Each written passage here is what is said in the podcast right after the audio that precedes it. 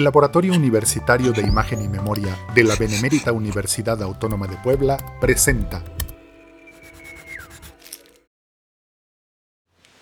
El proyecto que actualmente estoy trabajando es sobre la memoria fotográfica de la vida cotidiana de Atlisco a partir del fondo de Ralph Harlan Kay, un antropólogo estadounidense, que vino a México a registrar, a hacer trabajo de campo y también en otros países. Pero principalmente yo ahora me estoy enfocando sobre todo en la parte de Atlisco y eh, pues estoy eh, organizando, catalogando, estoy seleccionando una serie de fotografías para una exposición fotográfica que se va eh, a, dar a la comunidad, se va a hacer en Atlisco para, este, con, con la conmemoración de los 440 años de Atlisco que cumplió y es un trabajo eh, muy eh, laborioso con estudiantes de comunicación, de antropología y de sociología que también están apasionados con la fotografía igual que yo y que estamos haciendo este trabajo para que la gente eh, lo, lo vea, la gente de Atlisco lo vea.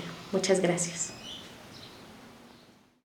Esta es una producción del Laboratorio Universitario de Imagen y Memoria de la Benemérita Universidad Autónoma de Puebla.